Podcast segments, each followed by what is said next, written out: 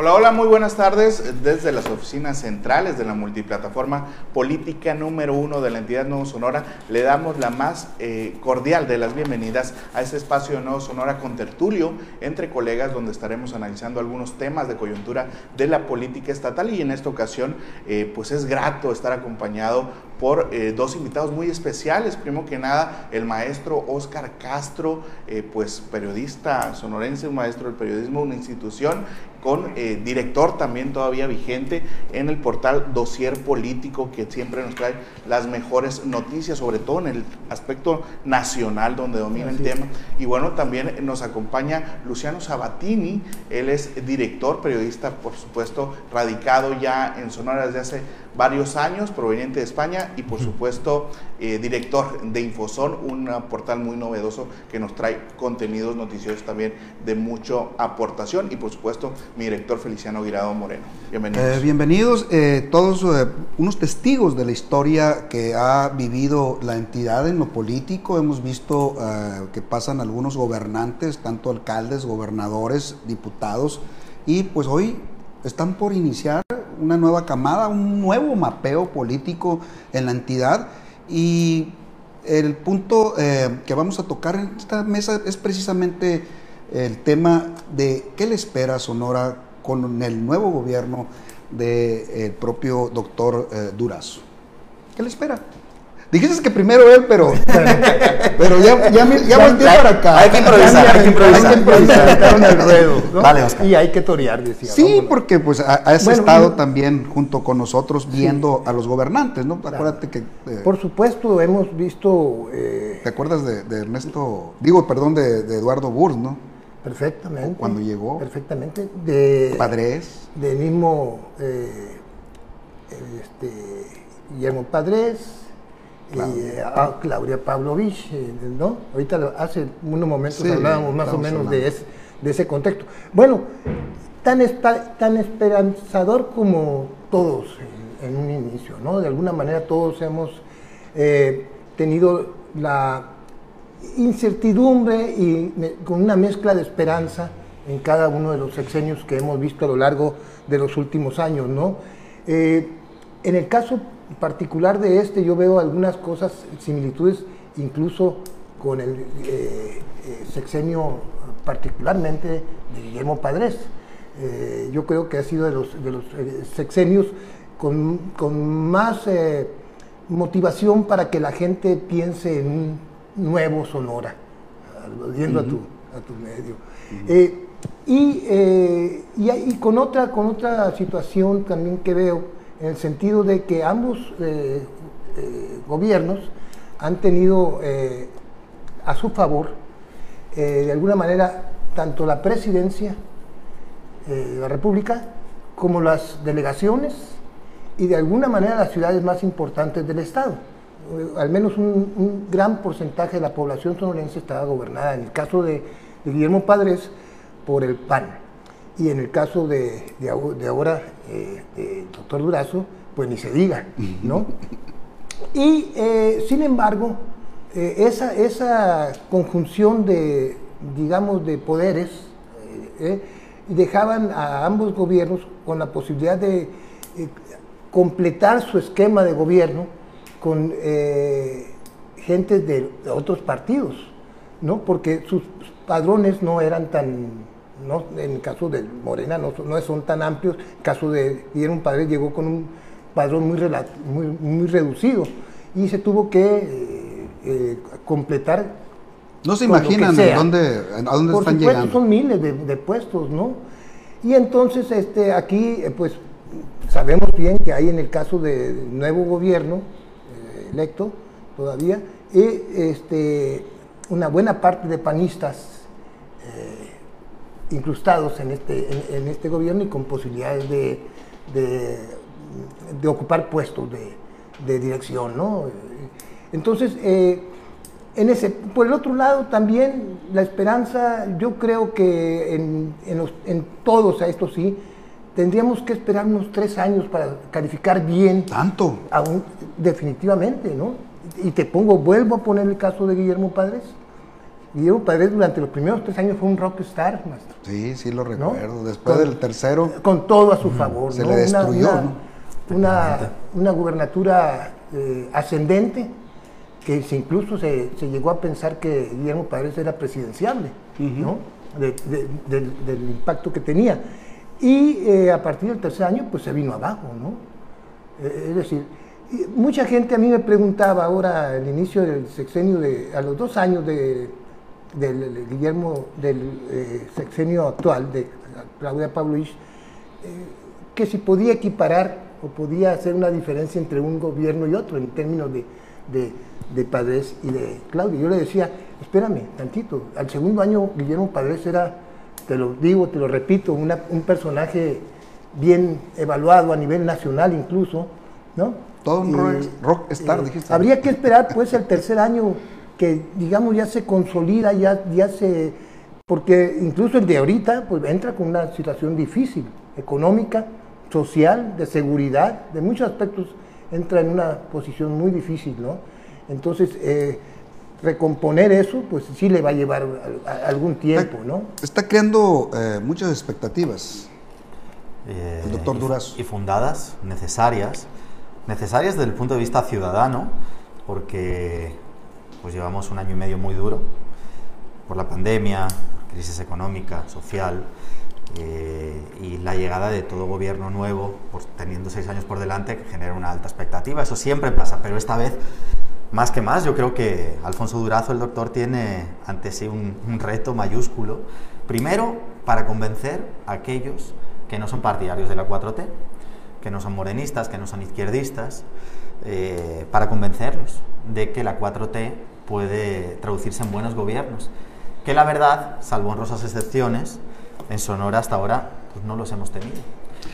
Eh, y luego, para eh, eso, justamente limpiar el, el- el papel o el legado que muchos, a lo mejor gobiernos municipales hasta el momento, emanados de, de Morena o, o de la izquierda, pues no han decepcionado a los ciudadanos. Eh, porque hemos tenido ya tres años desde la primera gran victoria de Morena en el 2018 con gobiernos municipales y en muchos casos pues que nos dejan a deber. Cub- Cubres la fuente, obviamente, ahí de Palacio, estás cercano, pues, a- obviamente, ahí a toda actividad que se eh, realiza eh, por parte del gobierno que hoy encabeza Claudia Pavlovich. ¿Cómo has visto su desempeño? ¿Cómo crees tú que va a ser recordada Claudia Pavlovich? ¿Y qué tipo de funcionarios esperaríamos eh, que eh, metiera el doctor Durazo?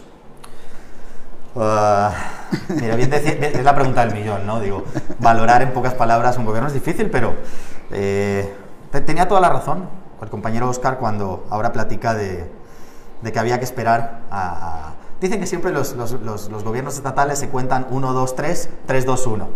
Eh, después del tercer año viene lo verdaderamente complicado para un gobernante. ¿no? Los primeros años es casi intocable, todavía tiene ese bono democrático que decimos eh, de la gente eh, y es complicado. Pero yo creo que en un balance general, a pesar de que le ha tocado bailar con la más fea a Claudia Pavlovich, que ha sido la pandemia, sin duda, ningún gobierno ha salido bien parado, ningún gobierno en el mundo, Feliciano ha salido bien parado ante la pandemia. Eh, a pesar de ello, yo creo que Claudia deja eh, un gobierno muy diferente al Memo Padres. Ya lo podemos, ya lo podemos valorar. Ya cierran. Tuvimos seis años de Padres, tenemos seis años de, de Claudia. Eh, a lo mejor no con esas obras emblemáticas que uno espera de todo gobierno, pero Claudia lo dijo en su primer discurso. Eh, vamos a, a- por lo verdaderamente importante. Tenemos las carreteras destrozadas, tenemos los hospitales eh, sin medicamentos, tenemos las escuelas con un programa que había implementado Guillermo Padres, donde dedicó 3.000 millones de pesos, o así decían los números, de renovación de las escuelas, donde no fue en renovación, realmente. Entonces se heredaron muchos males y el Estado está, yo creo que mejor que hace cinco años y medio, seis años. Heredamos un, ¿Va a entregar un mejor Sonora yo creo que un mejor del que recibió? Yo, yo sinceramente creo que sí. Claro que nunca va a llover a gusto de todos. Los del sur del estado te van a decir que Claudia no, no visitó tanto como querían, pero la actual gobernadora, por lo menos según los datos oficiales, yo no llevo la cuenta, no, creo que no sé contar hasta tanto, pero ha dado cinco vueltas eh, por todos los municipios del estado. Eh, pero bueno, siempre hay gente que te dice, pues no vino aquí, aquí no trajo la pavimentación, aquí no trajo la obra. Claro que se la puede criticar a la gobernadora Pavlovich, desde luego, pero yo creo que deja a Durazo un mejor estado del que ella recibió. Y eso es muy importante que esto vaya en progreso, que los gobernantes vayan aportando algo. Un, gobernante no va a sacar adelante un, Estado ni un alcalde en tres años, pero entre todos, haciendo mancuerna con la sociedad, se puede construir un mejor Estado. Y yo creo que Claudia ha abonado a eso. Es, un mensaje de que Sonora eh, está en quiebra, lo va a recibir Alfonso Durazo en quiebra. Eh, es un mensaje del periódico expreso porque ha estado cercano al gobierno de Claudia Pavlovich y hoy recibe a Alfonso Durazo, si es que no fue Face News lo que leí, eh, dice que Durazo eh, declaró que va a recibir un Sonora en quiebra. Bueno, es que ya tenemos el tema de la deuda pública y para nadie es un secreto que todos los gobiernos ahorita pasan por una crisis económica muy fuerte. Lo que veo también es que a lo mejor eh, si bien va a recibir eh, el, gobierno con varios retos, varios pendientes, eh, hay un buen ambiente. cosa contraria a cómo lo recibió Claudia Palovich, en un ambiente de, encono, dividido el Estado, recordemos también por esa obra emblemática del acueducto Independencia, el norte y el sur, desquebrajados. Creo que ahora hay buena lid, hay buen ambiente entre los dos gobiernos, saliente y entrante, y obviamente el tema de eh, Alfonso Durazo yo creo que está generando muchas expectativas, incluso más que en campaña, en esta etapa de gobernador electo, por las reuniones que ha tenido con varios secretarios eh, del Estado, de Estado y por supuesto con el propio Andrés Manuel López Obrador, donde ahí yo creo y coincido mucho con este análisis que hace el propio maestro Oscar Castro de cómo en 2009-2012 el PAN tuvo todos los astros alineados, como coloquialmente se le dice, y no vimos beneficio total. Aquí también en 2015-2018 el PRI tuvo todos los astros alineados, estoy hablando federación, estado y municipio, y tampoco vimos grandes obras con Maloro Costa y ahora 2021-2024 tendrá también con Morena todos los astros alineados. Yo creo que este eh, momento eh, genera por lo menos mayor certidumbre de que sí se va a aterrizar en beneficio de esas relaciones, en beneficio de los hermosillenses, al menos en la capital sonorense, porque también hemos eh, de decir que Morena gobierna los principales municipios de eh, Sonora. Bueno, en, bueno aquí el tema de, de, la alianza en Hermosillo es punto y aparte, ¿no? Y creo también que aparte de las grandes expectativas que, que está generando, eh, va a tener estos grandes retos, esos tres jinetes del apocalipsis, como le dicen. El tema de salud por el tema de la pandemia, si bien sigue avanzando el proceso de vacunación, creo que todavía estamos, eh, todavía nos falta para salir de ello. El tema económico, la reactivación, todos los rezagos que dejó la pandemia y el tema de seguridad, que es un tema que ahorita está azotando sobre todo en la parte norte del estado. Ya no hablamos de Cajeme, del sur de Sonora, donde también es eh, cosa de todos los días. Pues parece que no ha decidido hasta el momento eh, quién va a ser su secretario de Seguridad Pública.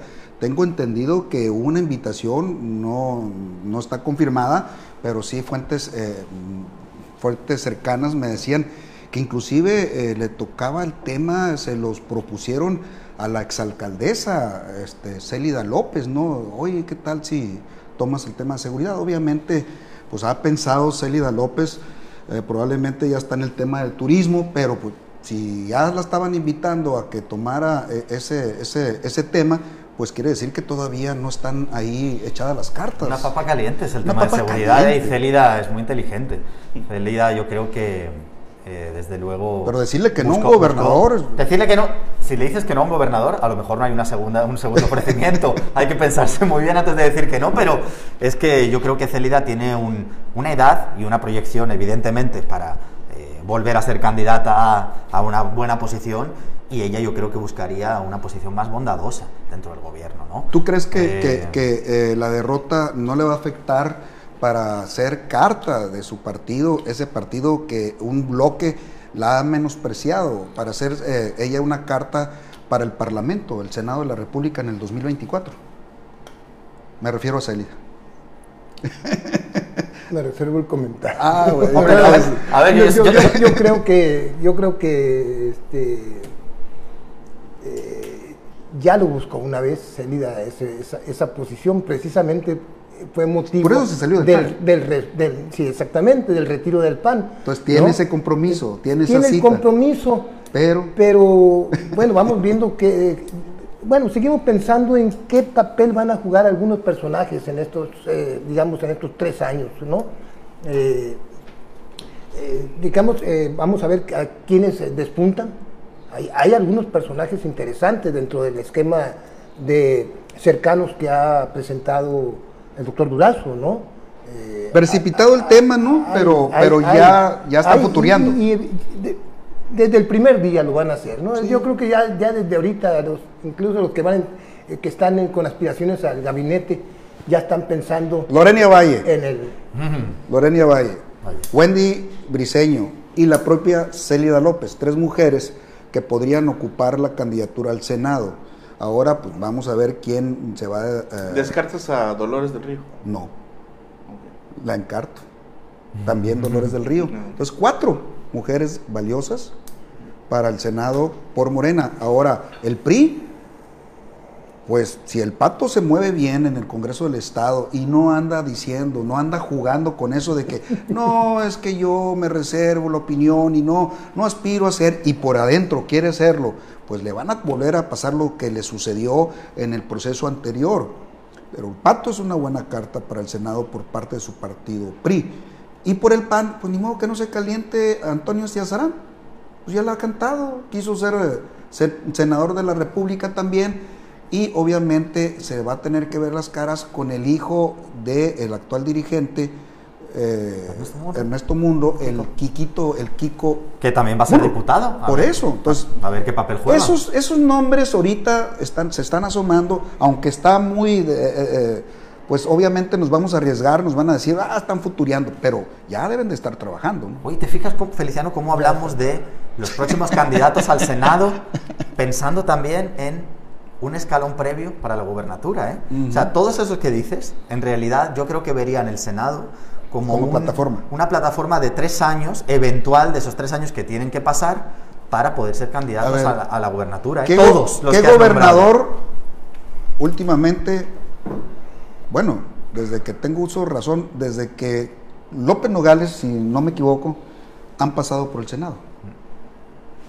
Pues, López Nogales pasó por el Senado. Todos, ¿no? Todos. Todos. Mario Fabio, Senado. Todos han, pasado por ahí. Senado. Este, Padres, Senado. Claudia, Senado. No, no, no recuerdo, pareciera, no, ya saben candidatos, si quieren ser gobernadores, tienen que ser senadores. Lo que no recuerdo es que algunos se haya quedado los seis años.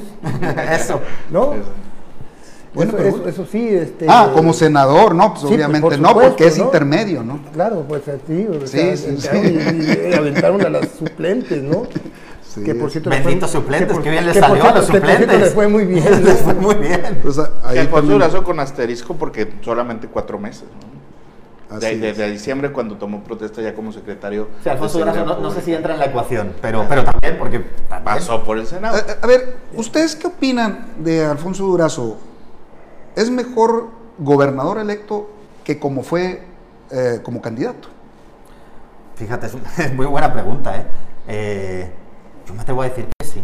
Ah, ah, la mayoría ha opinado. Yo me atrevo a decir que sí. Fíjate que creo que los sonorenses. Que resultó mejor gobernador electo. Los sonorenses eh, tenemos que sentirnos de verdad orgullosos y esperanzados de lo que estamos viendo de Alfonso Durazo como gobernador electo.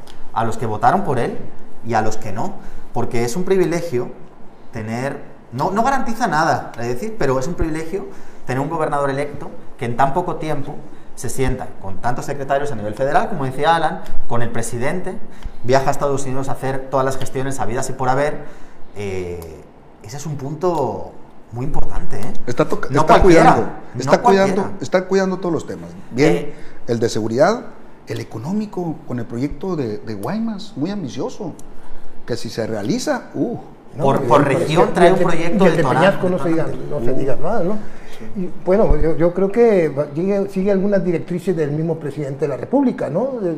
Andrés Manuel desde el primer día que... ¿A quién se la debe? Que se la, hmm. Bueno, ¿a quién Únicamente se la debe? al presidente. Y a los programas sociales. Bueno. Sus triunfos sí. Bueno, ahí entramos en otro tema, pero sí tiene toda la razón. Pues, eso no debe, ¿no? A los soldados de la nación que estuvieron trabajando. Y, eso, y además de eso también, a la débil oposición también. Ese es, otra, ese es otro factor que también influye. ¿Pero por qué débil? Pues porque nunca levantaron, nunca apoyaron a. Mucha simulación. en Pues no sé, no sé si simulación, sí, pero, pero yo no puedo creer. eh, yo tuve, eh, Feliciano, las tres encuestas de Morena a nivel nacional que sean, donde, donde Alfonso nunca bajó del 18% de diferencia. de diferencia. ¿No? Nunca se acercó a Ernesto más del 18%. Por eso el doctor Durazo siempre, siempre prácticamente se rió de las encuestas de, de- de- de la alianza. Sí se rió. Sí se rió. Sí se ¿Por reía. qué?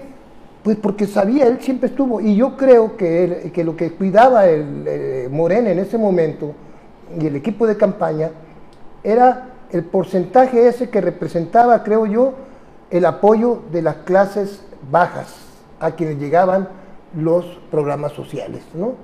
En- en- eso es lo que los tenía atentos, no tanto lo demás. Fíjate, yo Lo veía- demás pare- parecía una campaña, digamos, normal, manejándose en esos niveles. Veía una campaña después, obviamente, del primer mes, porque el primer mes yo vi a la alianza como fracaso.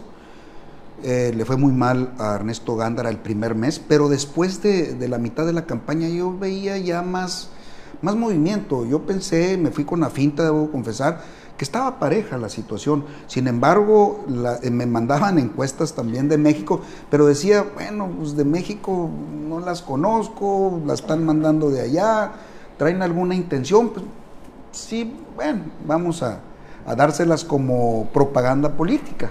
Pero, las, fueron pero, las pero las encuestas que, que manejó el CEN del PRD, digo de Morena, perdón, eh, no se publicaban dentro del dentro de la li- gran lista, gran lista de encuestas sí que nos presentaron a los a los mexicanos y a los sonorenses, ¿no?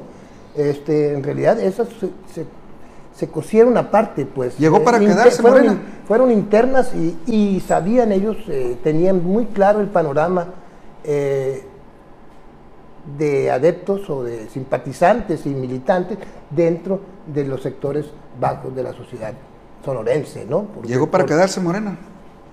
Otra pregunta del millón, felicidades. Eh, mira, desde luego que lo que ya es innegable es que este discurso de la oposición, eh, ya- vamos a llamarlo PRI, PAN, MC incluso, de que Morena es un estado de ánimo, no es cierto. Eso no es cierto. Yo creo que Morena trae una estrategia infalible de cómo tiene que ganar elecciones. Ahora tocaba el tema Oscar Castro, sin, sin ánimo de mucha eh, grilla inerte, pero eh, eso que hace el presidente de muchos programas sociales, todo el recurso se va a programas sociales, electoralmente les ha dado fruto. ¿Y quién, te, y quién- quién dice que eh, en tres años más no les va a continuar dando fruto? Eh, yo veo los resultados electorales en el país en general de Morena ahora y Morena en 2018 y aunque la oposición te hace sus cuentas y dice, no, me, tantos millones menos de votos, en realidad han ganado prácticamente todas las mismas posiciones. Prácticamente, claro, el Congreso con- con- con- ya no tiene la mayoría eh, absoluta, son temas importantes, no digo que no, yo creo que la oposición se está conformando con victorias muy pírricas. Morena continuó siendo una pisonadora, claro que no se podía volver a ganar todas las posiciones, pero se han ganado prácticamente todas, Morena ha ganado prácticamente todas, entonces... ¿Sabe eh, para qué es el poder morena, no? Digo, en lo siguiente, bien, tienes toda la razón, Luciano, cuando dices que obviamente eh, ellos saben aprovechar las bondades de los programas. Y tanto así que lo vimos en un proceso electoral, cómo benefició a su candidato, pero a mí se me figura que hicieron una prueba en esta pasada eh, mm, consulta, Alan, en donde no vamos a mover nada, vamos a ver con qué cuenta Morena en cuanto a estructura y, y el voto duro. Sin mover, sin hacer movilizaciones, sin meter, obviamente, programas sociales a favor y todo eso. Y ahí está. ¿Cuánto fue? ¿Un ¿Cuánto por ciento que participó? 7%. 7%, sí. Mira, se me figura que, eso es ya más eh, eh, el- lo duro, el, el- el voto duro de, de Morena realmente. Y lo demás es volátil, lo demás es, pues obviamente, cómo aprovechan esos soldados de la nación. Y yo espero, es un pronóstico que el doctor Durazo también va a hacer aquí en el Estado ese, esquema. ¿no? Es que en la consulta popular yo creo que no condicionaron los beneficios de las de los eh, eh, programas sociales, ¿no? no A lo mejor votó eh, alguna parte de esa base social que está manteniendo Morena, pero creo que eh, no representó un riesgo de perder esos beneficios, por eso no, salió a votar. Es, es, a lo que me refiero. Sí, y, y, bueno, el 2018 yo creo que ahí sí fue, sí influyó el estado de ánimo, el voto de castigo al sistema o al priano, al partidismo, pero este 2021 vimos que no, no solo basta con llegar, sino mantenerse ahí y creo que en ese eh, eh, mantenimiento que le que administración del poder podría decirse es todos estos programas sociales que yo creo que le van a traer victorias electorales no solamente en el 2021 como ya se reflejó en el 2024 y no sé hasta cuándo se pueda construir, se puede edificar una oposición realmente que le haga frente a este monstruo que es Morena, ¿eh? que veíamos como un monstruo amorfo, un movimiento del, propio presidente, pues ya vimos que pues no es tan amorfo, ¿no? Si hay institucionalidad, si hay un tema importante de, mantenimiento del voto y creo que va a durar de aquí a unos cuantos años más, si no es que décadas. Va a ser muy interesante, va a ser muy interesante dos, dos, dos aspectos. Eh, primero, la conformación del gabinete. Conocer el gabinete va a, va a darnos una, una, una, parte de lo que, de las expectativas que podamos formarnos de, este, de este próximo gobierno. La otra, los primeros 100 días de, de gobierno, ¿no? ¿Qué presenta eh, Alfonso Durazo en esos 100 días, digamos, este, de arranque y de, y de medidas que tome. Con las relaciones que tiene, esperamos Manuel desde el primer día ya andaba, ya estaba presentando parte de, de los programas, de los 100 programas que tenía, ¿no? Eh, yo creo que Durazo va muy, muy, muy eh, de la mano, digamos, no de Morena y Delgado, que han hecho, ya saben, masacote ahí, ¿no? Sí sino más bien del presidente, definitivamente. El presidente lo acompaña eh, y creo que eh, Alfonso eh, está, va, a estar muy, va a ser uno de los gobernadores más cercanos al presidente, ¿no? Y, digamos, esperemos nosotros que sea de los más beneficiados. Oye, ni López Nogales, ni Beltrones, ni Burs, ni Guillermo Padres, ni Claudia Pabloviz han sido gobernadores cercanos a un presidente de la República, buen punto. O no tan cercanos. Tan, cercanos, tan cercanos, como el propio Alfonso lo es. bueno, Eduardo Burs tuvo un, tiempo que sí fue muy cercano con Calderón, ¿no? Sí, pero que se rompió al final. Traicionó, a, traicionó a, ¿cómo se llamaba aquel el madrazo, no? Bueno, sí, pero bueno, se le acercó, pues, se le acercó y se le supo meter y, y, y Manlio Fabio lo fue también de Calderón desde la Cámara no, no, pero, no, pero no era gobernador. Pero fue gobernador. Ah, pero fue gobernador. No, pues Manlio ha estado cerca, cerca, cerca de, muchos presidentes. pero además incidía sobre la clase política. Acuérdate que, que, habían dicho que con la llegada de Peña, eh, Manlio se iba a calmar y iban a ser otros actores políticos los que iban a dirigir Sonora y resulta que, que no. Por qué listo es Manlio. Qué listo es Manlio. ¿Cómo se adapta a todas las situaciones? Ojo, podría ser otro sonorense presidenciable junto con Alfonso Durazo. O sea, aunque estamos futureando, pero los dos tienen con qué. Yo voy a hacer dos reflexiones, fíjate, una para cerrar el tema de que me gusta mucho el tema de la consulta. De hecho, yo hice una videocolumna al respecto, reflexionando sobre qué significaba esta consulta. Yo creo sinceramente que, eh, digamos, el Morena gobierno o López Obrador directamente no perseguían esta consulta. Evidentemente no, no, perseguían enjuiciar a expresidentes con Peña Nieto tiene un, pacto, eso es más que evidente, y eh, él sabe que para a los presidentes tampoco le hace falta una consulta. Pero ¿qué perseguía? Yo sobre esto he reflexionado mucho. Evidentemente no iba a ser vinculante porque jamás un 40% de la población iba a salir a votar. Eso era imposible. Ni con la mayor de las movilizaciones que tú impulses ibas a llegar al 40% de la población. Entonces, ¿qué perseguía? Pues yo creo que, que perseguía poner un precedente eh, de este tipo de consultas e ir luego a por metas mucho más importantes. Ya está anunciado para marzo, dentro de ocho meses, la consulta de la revocación de mandato. Recordemos que ya, como decía en el Congreso de la Unión, Morena y aliados ya no tienen la mayoría calificada para hacer, por ejemplo, reformas constitucionales. Una de las reformas más, más importantes que puede abordar el país es el tema de la no reelección. Eh, yo digo, yo tengo una teoría, me voy a atrever, la vamos a lanzar ahí, que, si hace una consulta de revocación de mandato, y evidentemente ya sabemos que el 70% de los mexicanos apoyan a López Obrador, nos guste o no nos guste, es la realidad, y en esa consulta eh, sobre la revocación de mandato recibe un apoyo popular masivo, eh, un, un, amplísimo porcentaje de la población lo apoya y dice no queremos revocación de mandato, queremos a nuestro presidente, él tiene una carta perfecta para ir al Congreso y decir, señores, la gente me quiere, Yo me hay que reformar la Constitución. mínimo me quiero quedar dos años más, ¿no? Señor, hay que hacer algo, porque ¿y quién es el listo que se va a oponer a lo que diga el pueblo? No, mucho. por- Evidentemente la, la oposición no va a tener, entonces tiene en la mano eh, la llave para una posible reforma constitucional y para una posible reelección. Yo creo que detrás de esta consulta va planes mucho más importantes como puede ser Son- este. son- aunque muchos, eh, no, algunos lo duden, es uno de los presidentes más hábiles que ha tenido México. Mucha habilidad política, mucha No, destreza. Dudo que haya otro, que haya otro más hábil, ¿no? No, no, no, no, No, sí, este- sí, impresionante. Con Por esa eso- aceptación, Andrés Manuel lleva sobre sus espaldas y, y- y bueno, ahí, se- ahí- ahí vienen los otros las elecciones de este año, ¿no? Elecciones, eh, otras, otro, otro paquete, digamos. ¿no? paquete. Si se logra eh, la tendencia eh, de arrasar de Morena, Andrés Manuel llevaría sobre sus, sus- sus hombros el país entero.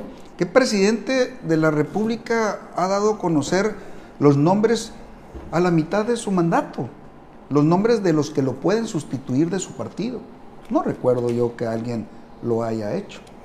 A la mitad. Las reglas de, la su política mandato. mexicana. Pues, Inclu- ¿no? inclusive eran, las eran reglas- ot- eran otras reglas. Y el Definitivamente tapa- han- el han- tapado. El tapado, pues Sí, pues, inclusive se han es han ilegal, roto. ¿no? Exacto. Si hablamos de legalidad, es ilegal, pero roto, mira, pero, pero no necesariamente es bueno, ¿eh? es decir, ya se dan los primeros escarceos al interior de Morena por esas Ah, posiciones. Fíjate, yo Y- creo que iba a decir, yo creo que el principal enemigo de Morena es Morena mismo. Hay Es mucho Morena canibalismo. es de ver- pero es que es cierto, es un cliché eso de que la izquierda es caníbal. Y Es cuidado la realidad, ya, lo- ya lo podemos ver y- en la sucesión pres- presidencial. Yo creo que si Morena, pero lo hemos visto también aquí en el Congreso local, entre los alcaldes, el principal enemigo que tiene Morena está dentro de Morena. Si Morena logra dominar eso con institucionalidad o con acuerdos, Morena tiene todo Fíjate- para refrendar la presidencia de la República. Fíjate que esta campaña política que acaba de, pasar del gobierno del Estado, eh, hubo un control por parte del candidato de Morena. Era un candidato gobernador que era ejecutivo, que era coordinador de su propia campaña. Había, existía una disciplina impresionante. No se movía un dedo sin que lo autorizara el propio, el propio eh, doctor Durazo. Eh, hemos visto los anteriores eh, gobernantes que se le ha salido de las manos, de control, los grupos en el interior de cada mandato eh, estatal. Aquí ya están asomando algunas facciones, grupos o ¿cómo le llaman? Tribus o como le llamen, que ya, ya, ya están agrupándose, reagrupándose, agarrando eh, los propios eh, aliados de cada grupo y están moviéndose eh, a- para buscar los cargos administrativos. ¿Lo irá a permitir Alfonso Durazo ya como gobernador? Porque no lo permitió como candidato. ¿no? Hombre, es que cuando hay un, un capitán en el barco, yo creo que todos se cuadran. ¿eh? La, la- la posición de Alfonso Durazo como gobernador va a significar un... Digo, miremos, por ejemplo, el Congreso del Estado. ¿Qué pasó en la pasada legislatura? No había a lo mejor un, un líder claro en la bancada, había muchas peleas internas. Yo creo que, que- que Durazo, como, ya como gobernador, eh, va a ser esa, esa pieza de cohesión en Morena o de, o de poner orden. Pues yo me y que supongo, se le salgan del redil va a ser más complicado. yo me supongo que, sí, que porque sucede- re- repite sucede- la misma coordinadora. Exacto. Lo que sucede es que Andrés bueno, yo sigo, Pero yo sigo poniendo, es las directrices, el- el- el- el- la línea se marca del centro en estos momentos. Es decir, nada que lo que esté pasando en los estados no, no esté desconectado de las decisiones, incluso en la mañanera, ¿no? Para ser más concreto, ¿no? Eh, y, y en el sentido ese mismo, eh, muchas de las reglas de la tradicional política mexicana las han roto ya. Alfonso Durazo mm, tiene que de alguna manera ir a la par de esas reglas rotas diga, o, o de esas nuevas reglas, ¿no? Y, y hablo en términos de los grupos que estás eh, comentando, ¿no? Donde eh, va a ser inevitable que desde, desde prácticamente desde el primero de septiembre, el primero toman ahora, ¿no? El primero de septiembre viene el cambio de gobierno, ¿no? No, el- No, el No, no, el 15. cambio de Congreso Cambio sí de es el con- 1 de ah, septiembre. Congreso, el, el cambio de Perdón, gobierno sí. sigue siendo el Sí, 13, bien, bien. 14, ¿no? Bueno, a partir de las fies- fiestas patrias, pues Después del más- grito, más- pues, previo el grito ahí. ¿eh? este, se van a empezar a trabajar ya las, las, las- las- las, Híjole, qué difícil. Yo- le, a a irán a pues. gritar a futuriar. a, a la dama dorada, Claudia Pavlovich, le irán a gritar en el Congreso como le gritaron, vaya, a Guillermo Padres. Yo, yo creo que no, hizo mucho mejor labor y, y se ha manejado. Ahora lo comparábamos, mira, ahí vamos a tener un, un- un timing, pero no, no hace falta llegar a la toma de protesta de Durazo en el Congreso para saber si le pitan o no. Quiero decir, yo creo que Claudia sigue manteniendo una, una agenda pública, incluso con la pandemia, Ujú. eh, sigue haciendo sus giras y... Es una gobernadora y- cercana, Y, no ¿no? tenemos, muy cercana es una de sus grandes habilidades, Ujú. ser cercano a la gente, yo creo. Se le podrán criticar otras cosas, pero cercanía y calidez con la gente Tiene- tiene. tiene y yo, y ese- todavía, tiene todavía ese don, No han trascendido, digo, a lo mejor nosotros no seguimos al lado suyo todas las giras que hace a lo mejor en la sierra, pero no han trascendido imágenes donde, no sé, le hagan una manifestación, la bloqueen, la piten demasiado. eh, y eso es una señal. Guillermo Padres tuvo que parar sus, sus apariciones públicas mucho antes de cerrar su mandato. Mucho antes. Obregón en los últimos tres años directamente no lo pudo pisar. Directamente. O sea, Obregón ya en tres años no lo visitaba. No me acuerdo cuando fue la inauguración de la Laguna del Nainari con las fuentes danzantes y todo eso, él tenía anunciado llegar y esa noche y a último momento no llegó. No llegó ya a último momento, o sea, desde ese momento, y esto fue, hablo del 2012, ya no pisó Obregón. Eso no le ha pasado a Claudia Pavlovich. Siempre o sea, di- esto es- estos son hechos, no, no Siempre interpretaciones. dijo la gobernadora en turno que quiere el séptimo. El séptimo año quiere vivirlo a gusto. Yo pienso que ella en lo personal lo va a lograr. Sin embargo, hay que ver qué, eh, qué cabezas van a rodar. Ya las principales eh, no creo, no, no creo yo que algunos que se merecen ahí ya se atrincheraron. Pues un Jorge Yogi Durán se atrincheró con Antonio Ciazarán, va a tener su nicho ahí.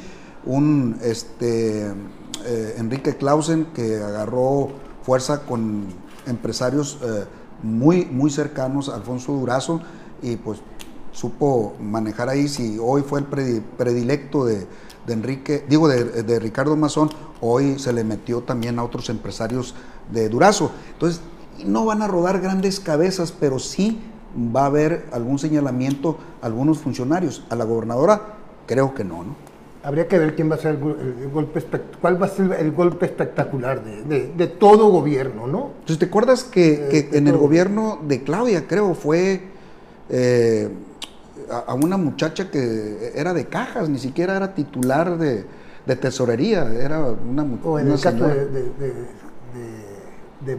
Sergio Zaragoza. Sergio Zaragoza ¿no? y así otros nombres que no eran los principales operadores, ¿no? Digo, los Yo creo que se Claudia, yo creo que Claudia lo que, bueno, tiene oficio político, ¿no? Mucho, Y mucho. lo Y ha, futuro. Y, y lo ha, y lo ha eh, utilizado este, para incluso eh, llevar una buena relación con el, el presidente, ¿no? Que ahora le están sacando este, ventajas, ¿no? O, o, digamos premios, ¿no? A, su, a sus acuerdos, ¿no?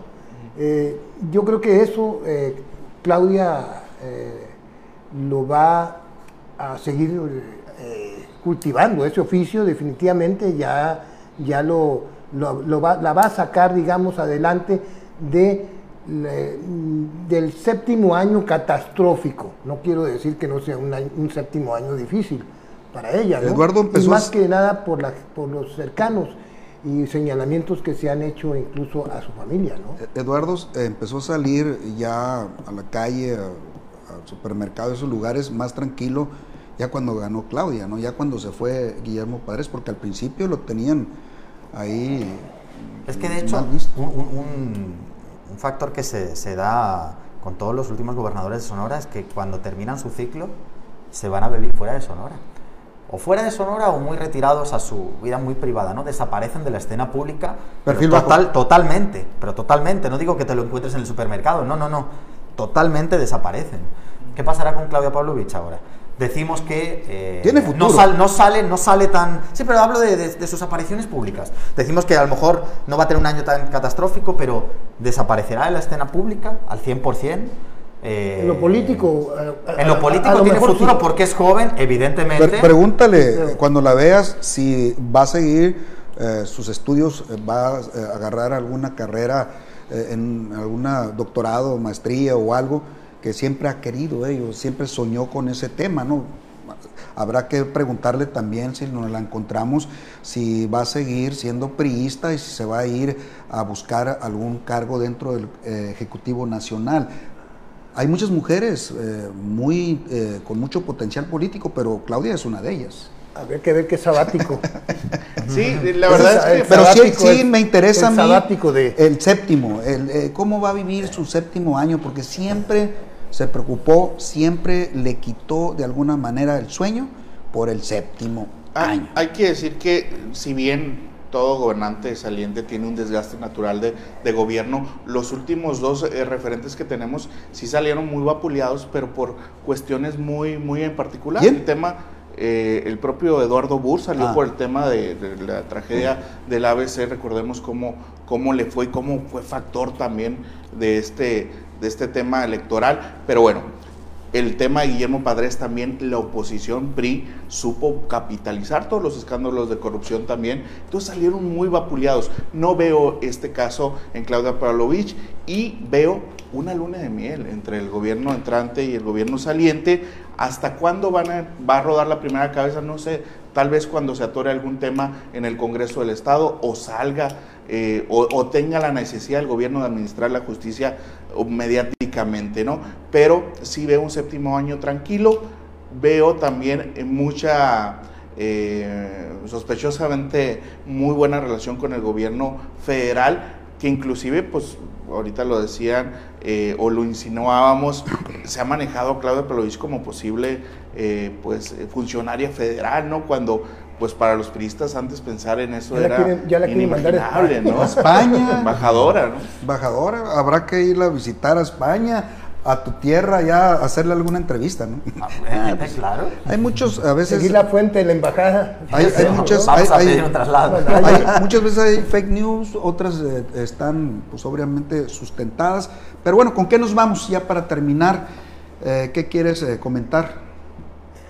Bueno, definitivamente pues que es un, nos enfrentamos o, eh, o- vamos en pos de, un nuevo momento político eh, en Sonora con eh, matices y con, digamos, puntos conflictivos como seguridad, recuperar la cuestión económica, eh, esperemos que el Congreso del Estado se comporte de, de- de manera muy diferente y mejor Que ahora sí los trabajen. últimos, digamos, de, cuando menos que, que hagan un papel decoroso, ¿no? Eh, la gente tiene eh, expectativas y tiene esperanza en que a partir de ahora, de este, de este sexenio, las cosas realmente cambien, ¿no? No sea un eslogan o no sea nada más un eh, eh, spot publicitario, ¿no? Es decir, eh, Que se recupere la grandeza de Sonora. Enri- Sí, vivi- vivimos tiempos de gran de co- corrupción, de, de, digamos, de una debacle del Estado que no se recupera, todavía no se recupera. Este, tuvo luces en este sexenio, pero volvemos por pandemia o la, o la situación que sea. Pero Sonora no está viviendo en estos momentos un, un- un buen momento, valga la redundancia, ¿no? Y este, esperemos que Al- eh, Alfonso Durazo y su equipo pues lleven a este estado a mejores niveles. eh, muy merecido de ta- después de tanto que ha padecido el estado, ¿no? Yo creo que Director. ahí. Pues yo cerraría diciendo del contertulio, diciendo que, eh, ¿cómo empecé? Que tenemos un gran reto, eh, porque de todas maneras creo que tenemos la mala costumbre, los ciudadanos, de cargarle la mano al gobierno. Esto no depende solo del gobierno, depende de la sociedad en general, de los empresarios, pero tenemos que ir por una recuperación porque como bien decía ahora Oscar, los sonorenses no estamos bien, Sonora no está bien, está pasando una crisis en muchos ámbitos, seguramente provocado y ayudado por la terrible pandemia. Tenemos que hacer un gran esfuerzo entre todos de salir de esta pandemia. Creo que uno de los ejes principales del gobierno de Durazo, que no le he escuchado mucho hablar de esto, yo incluso en rueda de prensa se lo he preguntado, es las medidas ante la pandemia. Tenemos el reto del regreso a clases dentro de 20 días, eh, la reactivación económica, o sea, la pandemia nos ha hundido en el pozo. Hay mucha gente que evidentemente ha perdido su, manera de vida, su sustento. Eh, creo que debe ser uno de los principales ejes del gobierno entrante y uno de los principales retos. Y también yo digo, a ver si Alfonso Durazo tiene la habilidad y la capacidad que por ahora pues, nos lo está demostrando, de, como decías tú, casi mejor gobernador electo que candidato. Eh, de sacar lo bueno del gobierno federal eh, y no copiar las malas prácticas y los vicios. Eh, porque aunque yo diría, aunque López Obrador tiene una aceptación popular altísima, creo que su gobierno se le puede criticar muchas cosas, acciones de gobierno. No hablo de la ocurrencia de la mañanera, el sorteo del avión, no, no, no. Hablo de acciones de gobierno verdaderamente donde se nota si un país se desarrolla, va por buen camino o no.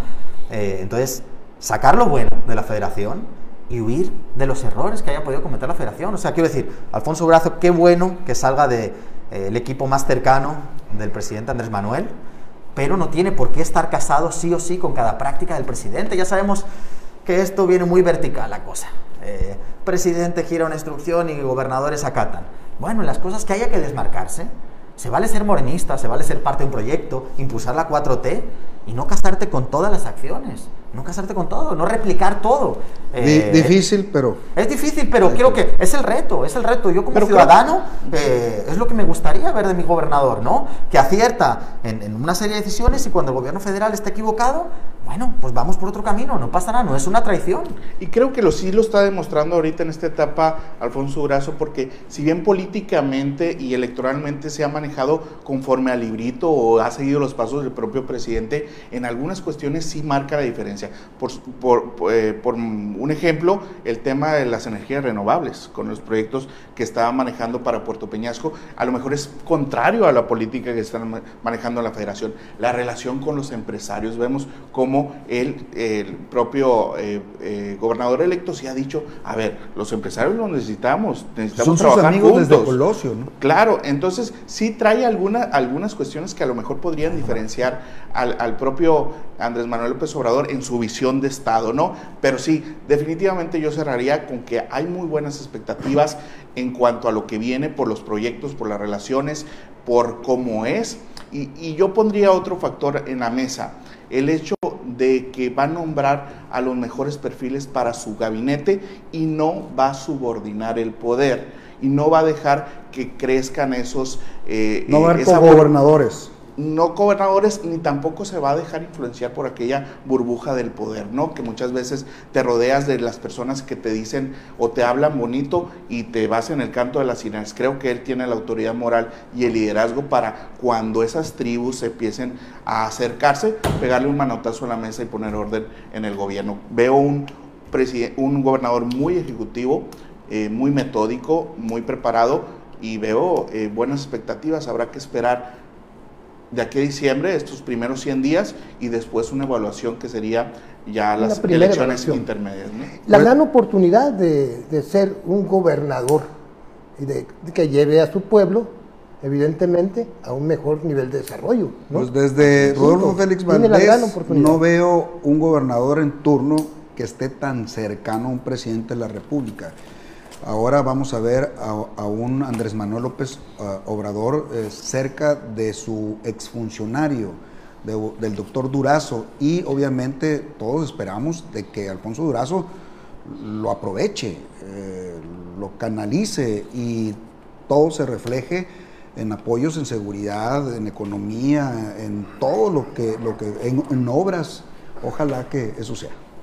No siempre ha sido así, ¿eh? No siempre, no quiere decir eh, la buena relación que uno lleva en lo personal o en lo político con que luego se traduzca en recursos. No siempre ha pasado y a veces nos hemos ido con la finta.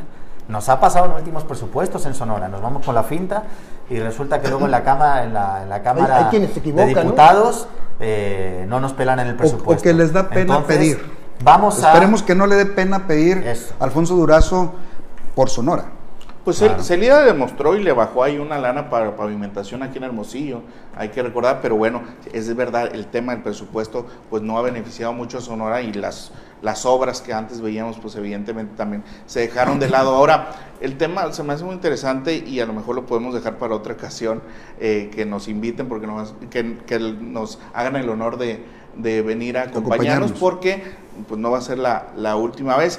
Eh, el tema del Senado de la República, porque si bien pensábamos que se descarrilaron las aspiraciones al Senado o, se complicó el camino al Senado de Celia López con la Secretaría de Turismo que va a, elevarse el rango de Secretaría en marzo, va a tener nuevos bríos, va a tener otra plataforma y sin duda los proyectos de- del propio gobernador electo apuntan a que va a detonar también el tema del el- turismo sería- aquí en Sonora. Está en el equipo de transición, pero ¿De no, no, no está eh, firme, Firme. en la Secretaría de Turismo. ¿no? Yo tengo entendido que le ofrecieron seguridad pública y que dijo, eh, esperen El con ese el- tema el- tutu. El, el único que yo sé que está firme en, su, en, en el quién? es- A ver, pásalo. es el Miguel Durazo, ¿no? Ah, sí, es Es bueno. el único que yo sé que yo... Hay algunos que se le puede poner Sí, la sí, palomita, sí, sí, ¿no? claro que... que Mira, digo, el, el gobernador electo lo ha dicho, digo, es el discurso público de mi equipo de transición o la persona que pongo a recibir tal secretaría no tiene por qué ser luego el titular. Eh, pasa, eh, con Claudia también pasó y hubo cambios. Pero yo digo que las áreas más técnicas que ya están recibiendo y empapándose de todos los temas, los programas, es muy probable que luego vaya a ser el titular. Ni modo que luego pongas una persona para que los tres primeros meses sean de aprendizaje. Este es el aprendizaje. Omar. Entonces, en, en muchas áreas. No, vamos. no, Y yo- ven- y Omar no le del gusta Valle, formidable, va a ser funcionario. ¿Quién? Omar, Omar del Valle. El coordinador de, de- la mesa, ¿no? Adolfo Salazar siempre ha estado cerca, fue avanzada de Alfonso Durazo, le entiende a muchos temas. Eh, eh, ¿Quién más? Eh, Noriega, es eh, Guillermo, se Yo les creo que yo- metió. Pancho Bueno, Vázquez. eh, que Pancho Vázquez, de primer nivel ahí, va a estar muy cercano a Alfonso Durazo. Bueno, Francisco la propia. Dolores eh, del Río. Francisco Acuña, Acuña, Acuña. Los uno dos de los Acuña, ¿no? Cerebros, Acuña, ¿no? uno Sí. de los arquitectos eh, políticos y técnicos de- de- del doctor Durazo. Y, y ahí nos vamos, ¿quién más? O sea, hay muchos Sí, nombres. sí, Dolores del Río Ya lo comenté. Claro. Sí, varios. Bueno, pues la, la mayoría es, es- es- es el círculo cercano de Durazo Sí, y ve, lo vamos sí, a ver en el gabinete. Ahora, la pregunta es, es quiénes van a quedarse en el tema que les corresponde en esta etapa de transición. Bueno, el que, lo que tiene esa respuesta es el doctor Durazo y vamos a esperar y agradecerles a todos por estarnos acompañando y a nuestros queridos eh, colegas que hoy nos invitaron, digo que hoy nos acompañaron. Un placer, Feliciano, como siempre, un placer. Hay Más. otros quedaron pendientes, partidos políticos, Sí, los Sí. partidos Congreso, políticos. medios de comunicación y gobierno. Necesitamos una segunda invitación. me Mínimo. parece. Claro que sí. Mínimo. Agendado. Muy bien, pues agradecemos también al staff del Nuevo Sonora por hacer posible esta transmisión y sobre todo a usted que nos estuvo acompañando. Muchas gracias. A la próxima.